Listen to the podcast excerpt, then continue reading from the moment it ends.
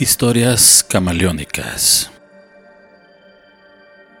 La siguiente historia está basada en hechos reales. Cualquier parecido a la realidad es mera coincidencia.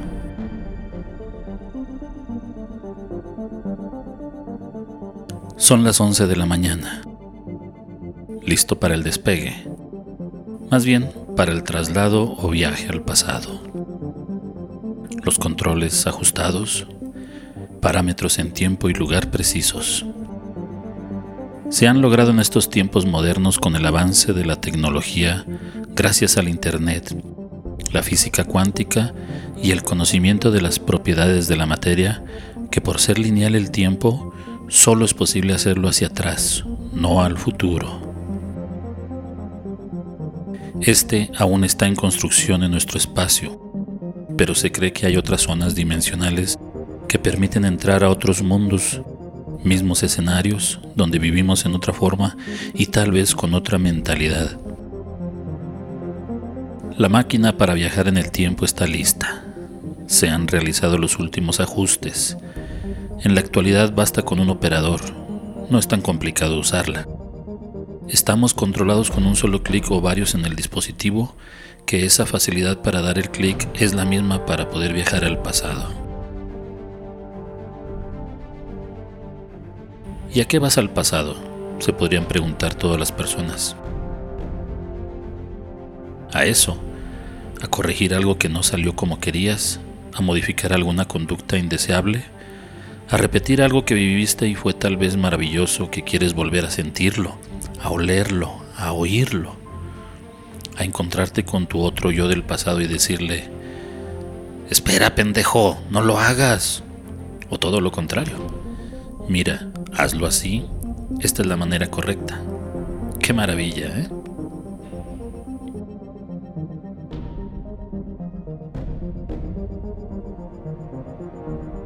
Es un domingo cualquiera. El viajero llegó a un campo de béisbol en un municipio minero del estado de Zacatecas.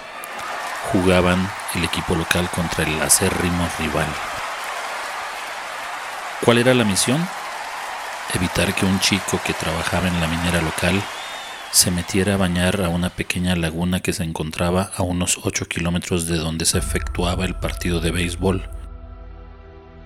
¿Y eso en qué le influía al viajero? Quería deshacerse de un trauma juvenil. La encomienda era dejarle el mensaje a su otro yo de 1988 y obligarlo a que ayudara al joven minero para evitar de esta manera que se ahogara en la laguna. El hombre aquel, vamos a llamarle Ramiro, Ramiro del futuro. Llegó hasta el campo de juego, estuvo observando unos minutos. El partido estaba entretenido, iba arriba el equipo visitante, donde había jugado él en el pasado, incluso sabía el marcador. 11 a 7, ganamos, dijo. El juego estaba casi por concluir cuando por medio de su smartwatch recibió la señal. Es el momento. Discretamente se acercó a un muchacho que estaba en la banca y le dejó un recado escrito. Acto seguido, esperó a que recibiera el mensaje su otro yo del pasado. Observó cómo él mismo, el Ramiro del 88, giraba la cabeza buscando a quién le había dejado ese recado.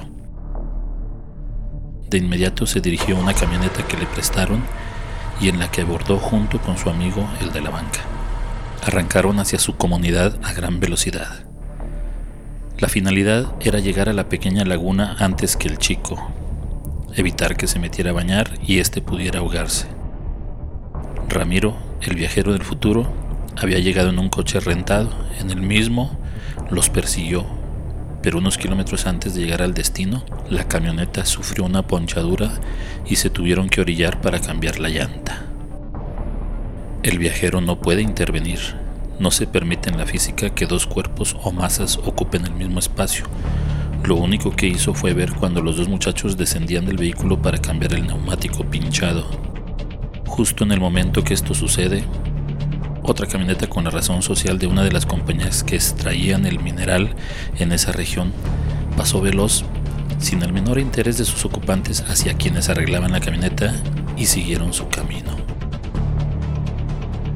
El viajero vio la escena con gran interés. Él ya sabía en qué terminaba esa historia. Un déjà vu es lo que le llaman. Él la vivió.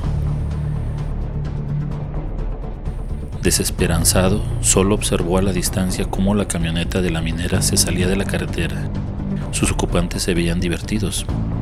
Se despojaron de la ropa y se lanzaron a las lodosas aguas de la laguna. El agua fría no los hizo desistir de su juego acuático.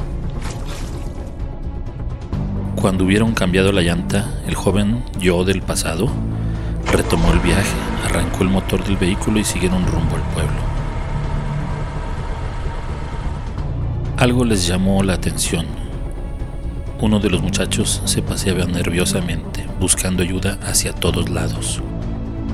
Ramiro del 88 se detuvo y le preguntó al joven el porqué de ese comportamiento. El desesperado muchacho solo alcanzaba a articular frases cortas. Tal vez el shock no le permitían hablar. No sé. Se metió ahí ya no salió. El yo del pasado, Ramiro, sin pensarlo, se lanzó al agua intentando buscar a unas ciegas a la persona hundida.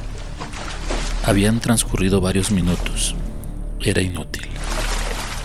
Cada vez que se introducía a las fangosas aguas, después de unos eternos segundos, salía y preguntaba dónde pudiera estar el muchacho. El amigo de él solo podía balbucear por ahí, por ahí, y lloraba inconsolable. Después de unos minutos intentando localizarlo, a Ramiro del pasado le ganó el cansancio. No pudo más y comenzó a hundirse también. Una mano fuerte lo sujetó de los cabellos, lo jaló hasta la zona donde pudieran darle primeros auxilios y tras el rescate Ramiro, el yo del futuro, se retiró del lugar. El amigo de Ramiro del pasado solo agradeció por la salvación del frustrado salvavidas. Lo miró detenidamente. Le pareció familiar su cara, pero con lo nervioso rápido se distrajo. Ramiro, el del futuro, se alejó a sabiendas de que había roto el protocolo de la no intervención de los viajes al pasado. Eso provocaría efectos en el futuro, aunque pensándolo bien, la paradoja del abuelo no aplicó en ellos, ya que él sabía que en la acción del 88 él no se había ahogado, porque lo único que recuerda es que ingresó al agua y de inmediato desistió de la búsqueda porque el inocente nadador ya había perecido ahogado. Y si realmente fue un bucle en el tiempo y el espacio, algo cíclico que no termina, Ramiro del futuro recuerda todo lo traumático que fue ver ahogarse al otro muchacho y después intentar salvar a su yo del pasado. ¿Por qué? Porque esto ha venido sucediendo una y otra vez y otra vez y hasta que se rompa el bucle gusano en el tiempo. Si no se salva a sí mismo, no podría llegar al futuro y viceversa. ¡Qué paradoja! ¿Y qué decía la nota que alteró y motivó a Ramiro del pasado a irse hacia ese destino? Era la nota periodística con el evento fechado un día después de que sucedió. 26 de julio de 1988. Trágico destino. Joven originario de Nuevo Laredo, Tamaulipas, encontró un dramático fin al morir ahogado en un estanque de una comunidad en el municipio de Noria de Los Ángeles, Zacatecas. El periódico daba cuenta del suceso con lujo de detalles, pero en la nota solo hablaban de una víctima. Él sabía que no le iba a pasar nada, por eso se atrevió a lanzarse al agua sin medir consecuencias. Al final, todo estaba conectado Ramiro del futuro no alteró el pasado al intervenir, solo alineó los hechos para normalizar las cosas porque de no hacerlo, él mismo no existiría. Con esto concluimos que el futuro no está construido, no existe. Todos son acciones del presente que repercuten influyendo en el porvenir.